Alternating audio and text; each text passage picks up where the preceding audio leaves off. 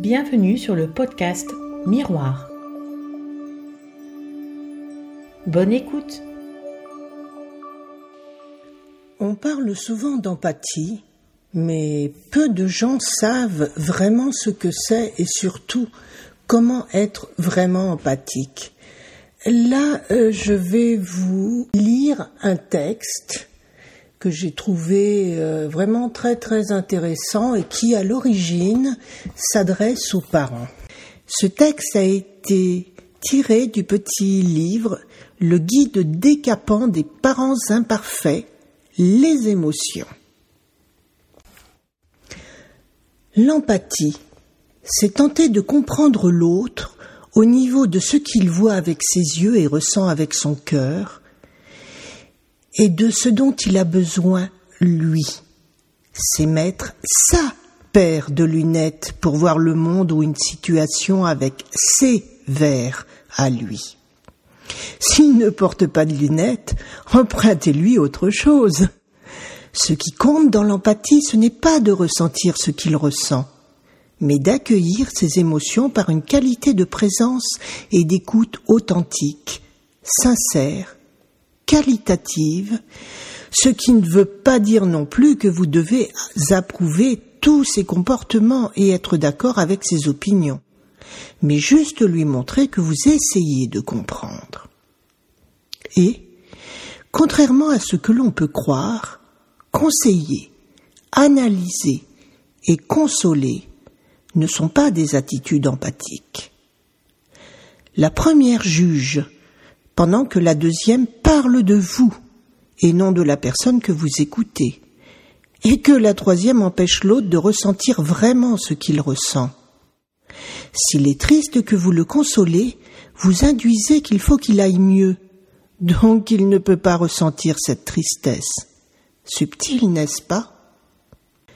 L'auto-empathie est cette bienveillance envers soi qui vous permet, un instant, d'aller chercher au cœur de vous-même ce qui s'y passe et pourquoi pour enfin accueillir ce que vous ressentez sans jugement ni reproche. La recette Se poser deux questions. Comment je me sens là tout de suite? Et qu'est-ce que je souhaite exactement dans cette situation? Pour finir, vous explorerez les réponses à ces deux questions jusqu'à voir la lumière et obtenir le résultat suivant clarté, confiance et énergie. Alléluia. Et si vous arrivez le soir après le boulot, que la machine à laver tombe en rade, que votre conjoint n'a pas vidé le lave-vaisselle comme promis, et que vos, enfants font la gueule, votez auto-empathie.